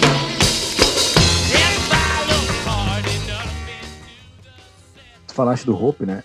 A escola austríaca, ela evoluiu, tomou vários braços a partir do a partir do Mises, né? Tomou vários rumos. Mas Mises chegou em conclusões que os anteriores não tinham, os posteriores chegaram em conclusões que Mises também não tinha chegado até então pela tecnologia da época, pelo, pelo conhecimento próprio da época, né, que evoluiu. Mas assim, a escola austríaca, ela hoje ela é libertária, dá para se dizer que ela é libertária, ela admite que o Estado é ruim, é um mal e ou ela admite, porque Mises admitia o Estado, admitia a existência do Estado e tudo mais. Ah, era o mundo dele da época, entendeu? Mas hoje a escola austríaca tem essa tem esse rumo ou não? Cara, essa pergunta ela é polêmica, né? Porque assim, uh, é uma mistura clássica aqui que é feita, principalmente na internet. É normal, cara. De fato, não, tô querendo julgar a galera, não. Assim, a escola austríaca é uma escola de pensamento econômico. Então, ela não está preocupada propriamente com resultados abstratos é, da sociedade, ela está preocupada com resultados, né? Se os axiomas são bons para as teorias que eu construo, com os resultados que elas me dão é basicamente isso, assim, não mais. Então, assim, filosofia política, sistemas políticos, coisas do tipo, são coisas que não são propriamente da escola austríaca de economia. Mas é claro que seus, seus, seus autores, Hayek, Mises, depois Hofbard, escreveram sobre isso. Porque é a graça da coisa, né? A graça da coisa é também entender um pouco de política, um pouco de entender de sistemas sociais e sistemas políticos. Então, assim, é, o anarcocapitalismo, o minarquismo, ou qualquer ismo, aí, não é propriamente austríaco, tá? É claro que o Hofbird é um cara, é talvez o pai do anarcocapitalismo, não sei se no mundo, confesso que eu não sou anarcocapitalista. Eu estou aí numa. Eu não sei muito bem o que eu sou, tá? Eu sei que eu sou liberal. Agora, o que, que eu sou, eu não sei muito bem. Eu vejo o Estado como algo inerente às sociedades. Tá? Depois eu até posso desenvolver um pouco isso com vocês. Mas, assim, é claro que, como o cara escreveu muito em escola austríaca e é um profícuo conhecedor da área, tem muita produção, o Man Economy and State dele é um livraço, cara. Acho que vai ser traduzido em agosto aí, é um livro de uma felicidade ímpar, assim. Parece que está saindo, pelo que eu andei conversando com o pessoal da LVM, está saindo a tradução até agosto. É, junho, agosto. É um livro dificílimo, dificílimo mesmo de você tratar em termos microeconômicos. Eu trabalho com ele em processo de mercado na parte até o capítulo 10, e é um livro denso. É, então, assim, o Hofbard tem, ele tem muito instrumentalismo, desenvolvimento teórico na parte econômica, por exemplo, e depois ele, ele se espraiou a identificar as nuances e contradições do Estado são coisas ainda maiores, né, mais complexas. E a partir daí, então, lançou essa bola né, ao mundo. Então, é claro que há uma mistura entre anarcocapitalismo e escola austríaca, como se o anarcocapitalismo desenvolvesse um sistema austríaco na parte econômica. Digamos assim, né? Então, digamos que se eu sou um presidente anarcocapitalista na parte econômica, eu sou austríaco. É bem provável que sim. Eu diria que é bem provável que sim, Júlio. É bem provável que o cara que, se o anarcocapitalista assume a presidência da República do país, ele vai tentar derrubar o Estado, Obviamente, me parece que é isso que ele vai tentar fazer. Vai e é bem matar, provável. Primeiramente, vai enfiar um tiro na própria cabeça. também. E vai tentar aplicar preceitos econômicos. Escola austríaca de economia, essa é a tendência. Agora, não precisa. De repente, alguma coisa como, uh, como a teoria monetária da escola de Chicago sirva ao cara em algum momento. Pode ser. Sim. Não precisa, sabe? A ilação não é perfeita. Uh, Mas, é uh, bem provável. Só para botar um pouquinho de, de gasolina na fogueira aqui, a praxeologia ela é mais do que economia, né? É, Sim. a escola austríaca ela é economia, mas a praxeologia é mais. Ela, Sim. ela, ela abraça a política junto, né? a Isso, política é. está dentro da praxeologia. também. Tá dentro, tá dentro, porque é, a, é porque a, a praxeologia ela estuda a ação, né? E a partir de é uma ciência geral da ação, a, a, ciência política é uma teoria, é uma ciência de ação. Né? Não há política sem ação e escolha. Então, sim, né? A, a, a, própria formação política do Estado é uma, é uma, é uma, é uma teoria da escolha. É bem provável sim. que se a gente more num condomínio e todo mundo chega ao mesmo tempo no condomínio, logo sai alguma liderança e logo sai alguém para administrar o condomínio. É bem, normal, é bem, é bem possível. A gente vai preferir, porque é melhor. Sim, diminui os custos. Diminui os custos. diminui os custos, não precisa todo mundo escolher. É, o problema é que o Estado passou um pouco desse ponto, né? Sim. A coisa cresceu um pouquinho além da própria administração do condomínio. Mas é uma teoria da ação, sim. Sim, é, é porque a praxeologia, só para arrematar, a praxeologia, ela explica bem a ação, a política está dentro dela, mas ela não bota limites na ética dessa ação, né? Ela só explica não. a ação. Isso, por isso, por isso é, é, é, é, nisso que o Hope vai e bota uhum. a ética, a ação que é ética ou não é ética, né? O que é separa, inclusive, o Hayek do Mises é um pouco isso, né? Porque o Hayek trabalha com, com, um pouquinho do psicologismo por trás da escolha e das motivações por trás da escolha. Observem que o Mises não, né? O que, que o Mises fala? É o seguinte, olha, o Júlio escolhe para diminuir desconforto. Simples assim. O Paulo a mesma coisa, o Felipe a mesma coisa, em qualquer parte do tempo, no futuro vai ser assim também. A prioristicamente eu afirmo isso. A gente vai agir para diminuir desconforto. Agora, o que, que vai ser essa ação? Por que, que ele ocorre? É, não estou interessado. Se eu mato uma pessoa, eu matei uma pessoa, cometi um crime contra outra pessoa, ferindo a propriedade dela, né, ferindo o PNA. Eu fiz porque, por algum momento, eu imaginava que aquilo ia, ia aumentar meu desconforto. É só isso que eu estou interessado em avaliar. Eu não vou fazer uma análise motivacional, psicológica dela. Por quê? Porque se eu tivesse que fazer isso, eu arrebento com o edifício praxeológico, eu não consigo categorizar. Observe que o que o Mises faz no axioma dele é uma categorização, né? As pessoas agem para diminuir desconforto, é uma categoria isso. Então, o axioma é uma categorização. Eu não consigo categorizar a motivação. Tentem. Não dá, não tem como. A gente não vai conseguir categorizar as, as infinitas motivações do mundo, né, em individuais. Sete tantos bilhões de pessoas. Não dá para saber. Não tem como. Então o Mises diz, olha, a partir daqui eu não consigo ir. O Mises é uma coisa, isso é bem importante, pessoal. O Mises ele é muito rigoroso em termos metodológicos. Por exemplo, condicionamentos da estrutura social. Por que, que ele não incorporou dentro da teoria praxeológica? Só explicando o que é tal de condicionamento. Né? A gente age em grupo, é normal. É, eu, eu, eu, quando era adolescente, escutava rock, me vestia de preto, com a camisa do Ozzy Osbourne, e deixava o cabelo crescer. Por quê? Porque é assim que a galera do rock faz. É, se eu sou surfista, eu parafino o cabelo e uso aquele, falo daquele jeito você você reproduz, é normal. O condicionamento, de certa forma, existe, né? Mas o Mises diz o seguinte: eu não posso incorporar ali dentro, apesar de ele existir, dentro do edifício praxeológico, porque eu não consigo categorizar também. Há, há pessoas que são mais atomizadas, as pessoas que, há pessoas que são mais condicionadas. Você mesmo, em determinado período de tempo, foi mais condicionado e em outros, em outros períodos de tempo foi mais atomizado. Tem momentos que você simplesmente é você, cara. Você não deixa ninguém te influenciar, você está mais suficiente, financeiramente falando melhor tem momentos que você vai mais com os outros mesmo. Então, como é que eu vou categorizar que o em, é sempre condicionado em 70% da sua ação? Né? 70% da ação do Júlio é baseado em condicionamento. Os outros 30% é ele mesmo, digamos assim. Uh, não dá. Pode ser que isso mude. E no mundo em todo também, né? Então, assim, não dá para incorporar de forma priorista, entende? Eu só consigo falar sobre condicionamento depois de vê-lo. Ah, peraí, ó, o Júlio ali foi com a galera. Paulo também, hein? Aham. Uhum. Ali, ó, reproduzindo. É, olha o Felipe. Felipe não, não tá nem aí, tá lá escanteado, não, não, não, não, quis, não quis cantar música na praia com a galera. Não é, não se condiciona. É, mas eu só consigo dizer que um é mais atomizado e outro é mais condicionado depois que a ação ocorre. Aí é uma metodologia a posteriori. A posteriori não é uma metodologia dentro do edifício praxeológico. O edifício praxeológico é a priorista, então eu não coloco isso lá dentro. Simples assim. Então o MIS não coloca, apesar de perceber que isso existe, ele não coloca. Excelente.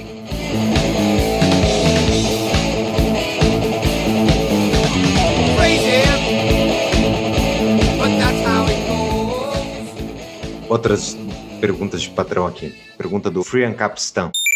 Momento patrão pergunta. Como a praxeologia vê, vê os nudges do Richard Thaler quando empregados no desenho da política pública? Boa pergunta aí. Assim, a política pública como um todo, ela, ela, elas, elas geralmente, a depender do desenho institucional do país, elas têm maior capacidade de acerto ou não. Tá? Isso é uma coisa que é bem importante que se entenda. É, institucionalmente, aí isso não é propriamente austríaco, tá? mas institucionalmente falando, a gente tem uma capacidade melhor de tomar tomar decisões de escolha pública, tá? de public choice, quando nós temos instituições mais bem construídas, sólidas, mais claras. Você deve ter conversado sobre isso com o João, com o João Bastos, imagino eu, que é um cara que manja muito de public choice. Qual que é o ponto aqui, né? Boa parte da bagunça institucional que um país que um país tem deriva justamente deriva justamente de um ambiente de bastante incerteza. É, então, assim, se você pegar as instituições brasileiras, elas, elas, de certa forma, depõem contra a escolha institucional e a escolha pública. Por quê? Porque, de certa forma, elas não permitem a gente encontrar no desenho da política pública brasileira, no desenho institucional das, do, do, do, Estado brasileiro, a capacidade de diminuir incerteza. Não sei se eu me faço entender em relação à pergunta do, do, do rapaz, mas essa é a maior dificuldade. É, é isso que explica, pessoal, por que uma nação fracassa e uma nação não, entende? Se você pegar o livro do Acemoglu lá, né, o Acemoglu, o que ele fala é mais ou menos isso, né? O desenho institucional ajuda você a diminuir os erros por tentativa e erro das escolhas. E a partir daí a política pública fica mais sólida mesmo. Porque, assim, é, eu, não acredito que um, presidente da república entre num país, ou determinado uh, policymaker entre num país e queira errar. Não quer, ele quer acertar, ele quer, até porque ele tem ganho pessoal com isso, né? Político. O que, que faz com que ele erre? É geralmente o quão nebuloso está o cenário. Quando você tem um desenho institucional claro, que funciona, limpo, que as instituições são previsíveis, fica mais fácil de você saber quais são os efeitos da tomada de decisão na escolha pública. Quando você não tem isso, que é o caso do país, é tudo muito bagunçado, a tomada de decisão, tanto do político como do setor privado, fica toda mais comprometida. E isso arrebenta a capacidade de você de você determinar a escolha pública como um todo. Eu acho que é um pouco isso, assim. não sei se consegui responder. Na resposta e na pergunta teve alguns termos aí de episódios que nós já fizemos no episódio 28, nós entrevistamos o Gabriel Torres e falamos sobre o livro Por que as Nações Fracassam. Foi um episódio só sobre esse livro. E no episódio 34, nós falamos sobre economia comportamental, né? Sobre nudge, com Rafael Abreu. É, então, essas, é, para quem quer aprofundar nesses assuntos, nós temos esses dois episódios aí que ficaram muito bons para poder dar, explicar o conceito, botar o conceito na mesa. Ah, bom, bem. O, o, o nudge vem de, de, do behaviorism, né? Que nós chamamos ah, de economia comportamental. Isso. Também é uma linha de pensamento econômico bem subjetivista que é bem legal de estudar. É, nem tudo é escola austríaca, como eu brinco, né? Institucionalismo tem uma, uma, uma, parte muito boa, behaviorism também tem, é escola austríaca, tem, tem coisas legais. Pergunta do Ramon. Momento, patrão, pergunta. Quais são as principais linhas de pesquisa da academia hoje em relação à praxeologia o que estão estudando e publicando hoje sobre o estudo da ação humana? É, a, a, Academia Americana, um pouquinho na Espanha, na Europa como um todo, mas principalmente na Espanha e na Argentina, nós temos bons metodólogos e epistemólogos, tá? Então, o, pessoal, o pessoal estuda legal isso. Assim. É, na, na, Academia Americana e brasileira, geralmente quem estuda um pouco isso é, estuda isso de forma bacana é o Barbieri e o Angeli, são dois caras que estudam isso muito bem eu tenho alguma coisinha publicada, e o que se faz muito, né? É um debate muito de fronteira, Paulo. Você vai encontrar assim, tem, um, tem, um, tem, um, tem uma batalha de, de métodos, assim, uma espécie de batalha de métodos, de métodos em, uns, sintetizado em uns 14 papers lá no final dos anos 80, que é um achado, assim. Eu já mandei esse pessoal do MB, nós, a gente precisa publicar aquilo.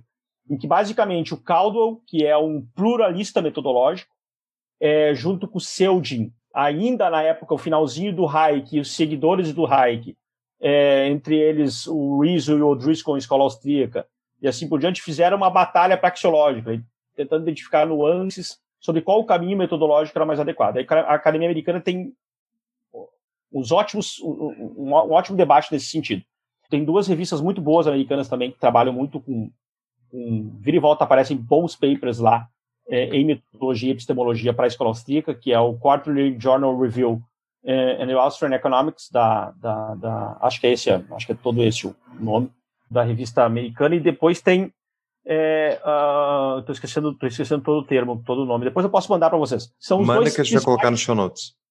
É, são os dois principais, eu coloco para vocês, manda para vocês colocarem aí na, na descrição para galera.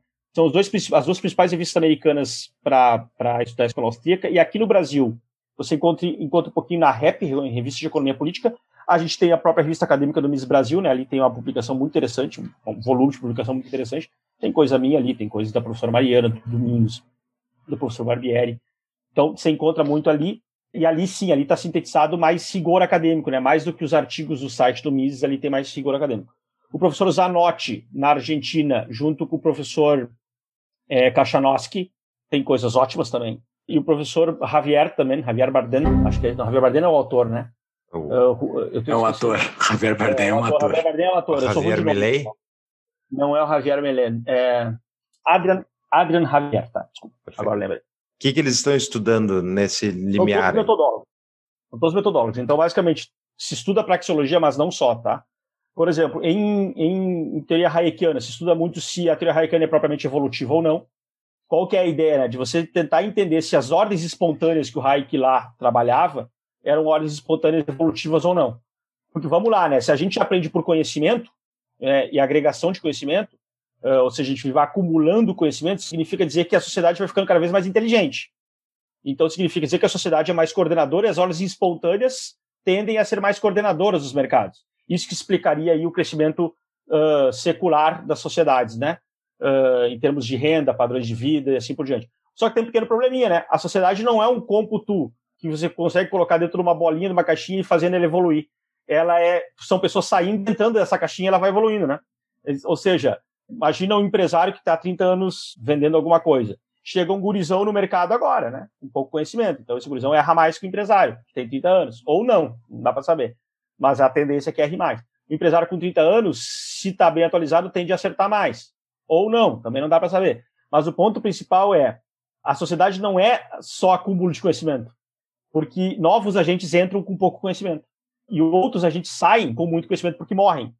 Então, a sociedade ela fica o tempo todo se balanceando entre volumes de conhecimento que está disperso, ilimitado é, e não dá para mensurar. Essa é a maior dificuldade da brincadeira, né? Então, as tais instituições ajudam a gente a, digamos assim, condensar esse conhecimento todo e fazer com que ele se espalhe, se espalhe na sociedade de forma melhor. É, e se estuda isso, então, por exemplo, o professor Zanotti, o professor Javier, que eu estava dizendo para vocês, o Adrian Javier, não o Javier Bardem, o Adrian Javier é, estuda isso bem. O Kachanowski estuda um pouquinho, mas ele gosta muito de fazer análise de ciclos. Aqui no Brasil, o professor Barbieri é férreo em metodologia, eu tenho alguma coisinha, como eu me envolvi nos últimos dois anos com política, eu, eu, eu, saí um pouco dessa linha mais acadêmica, porque a política te consome.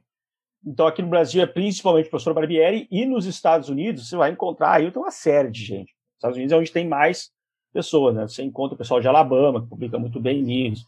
Então, assim, é, aí, aí não é só praxeologia, né? A coisa se espalha.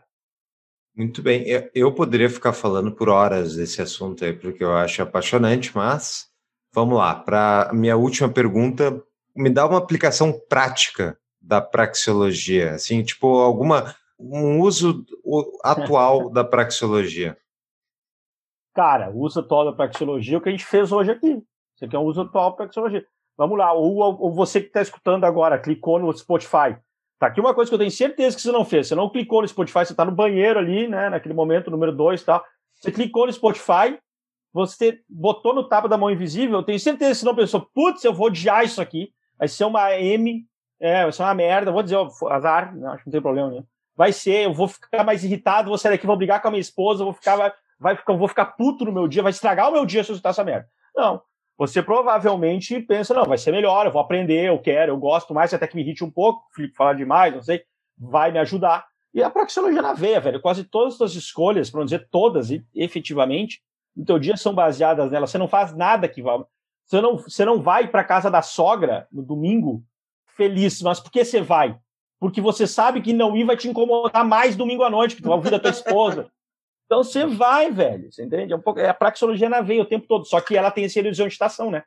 Ela não é, ela, ela tem os meios e fins, né? Ela é teleológica. Porventura você escolhe, em alguns momentos, algo que aumente teu desconforto, percebendo, imaginando que ali na frente você vai ter algum ganho. Se não tem por que escolher, velho. Que raio você vai escolher? Não, tem, não faria o menor sentido. É mais ou menos isso. Então, assim, praxeologia está aí. Para quem está escutando a gente, é praxeológico o negócio. Espero que ele não tenha errado na sua escolha, né? Porque nem sempre se acerta. Faz parte, processo de descoberta de mercado. Pô, Excelente. Muito obrigado, adorei o papo. Considerações finais e dica de livro. Chaves, como dizia meu velho avô, se quiser chegar a ser alguém, devore os livros. Quê? Que devore os livros. Vamos lá. É, tá, primeiro agradecer, né, gurizada? Assim, legal o papo, estou sempre à disposição. Vocês fazem um baita de um trabalho, já tinha chego até mim. Eu não sou um ouvinte quanto mais de podcasts, assim, escuto poucos, porque não tem muito tempo. Já tinha escutado dois de vocês. Legal. Então, é, é, é muito legal né, o trabalho que vocês fazem, porque a gente tem que combater em todas as frentes, né? O marxismo cultural, ele, ele não, ele não é só uma tese maluca do Olavo, ele de fato existe, ele está em todas as instituições brasileiras, da academia, a política, e tá? E se a gente não se inserir, a coisa não anda. Então, muito legal participar, fiquei feliz. Cara, uh, livros, né? Vamos lá. Para entender um pouquinho dessa bagaça toda que eu falei, você tem que ler as primeiras 200 páginas da Ação Humana por ali. Eu até posso depois te mandar, Paulo, por capítulos, se você se for adequado. Se tiver a mão, quiser, pode mandar.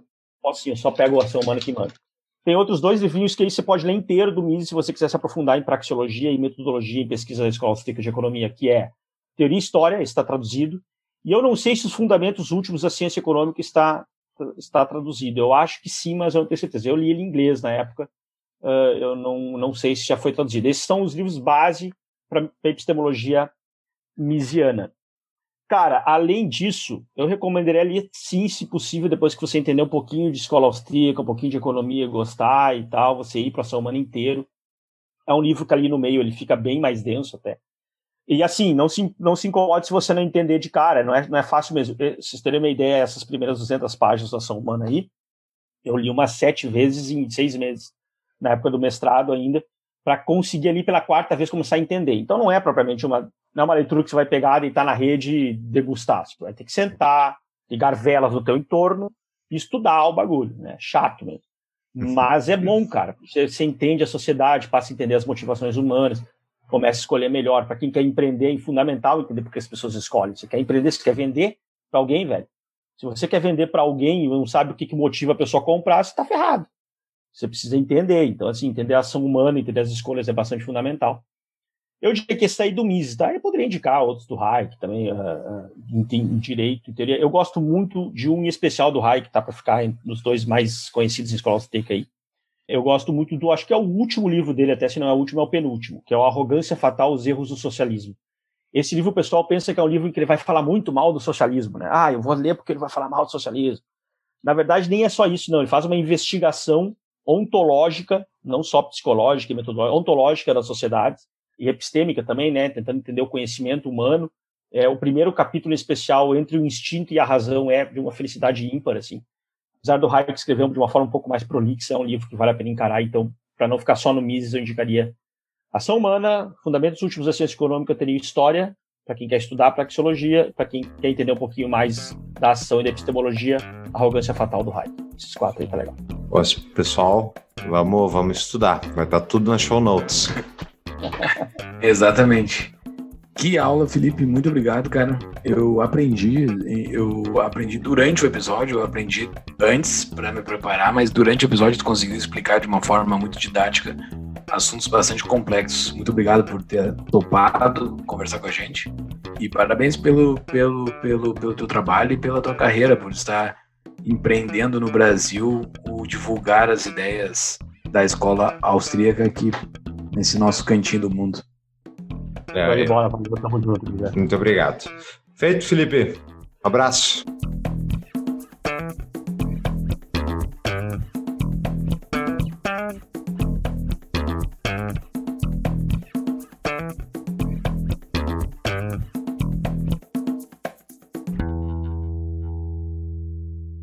Quer investigar uma alternativa? Recomendamos a DBI Contabilidade. A DBI é nossa parceira, eles são especialistas em desenvolver a, o melhor. Eles são especialistas em fazer um produto sob dificuldade. Eles são ótimos em custom, cost, são ótimos em customizar, customizar, customizar. Meu Deus, Thiago, que vergonha. Customizar. Customizar. É o horário. Prezados ouvintes do Tapa, aos interessados em gestão empresarial e economia, a minha empresa, Proteus Associados, está auxiliando na criação da primeira faculdade com DNA liberal do Brasil, chamada Hayek Global College. Venha ser meu colega na primeira turma do Hayek Global MBA. Mais informações em tapadomãoinvisível.com.br barra HGC. Use o código TAPA e ganhe 5% de desconto. As aulas são ministradas em inglês. Obrigado.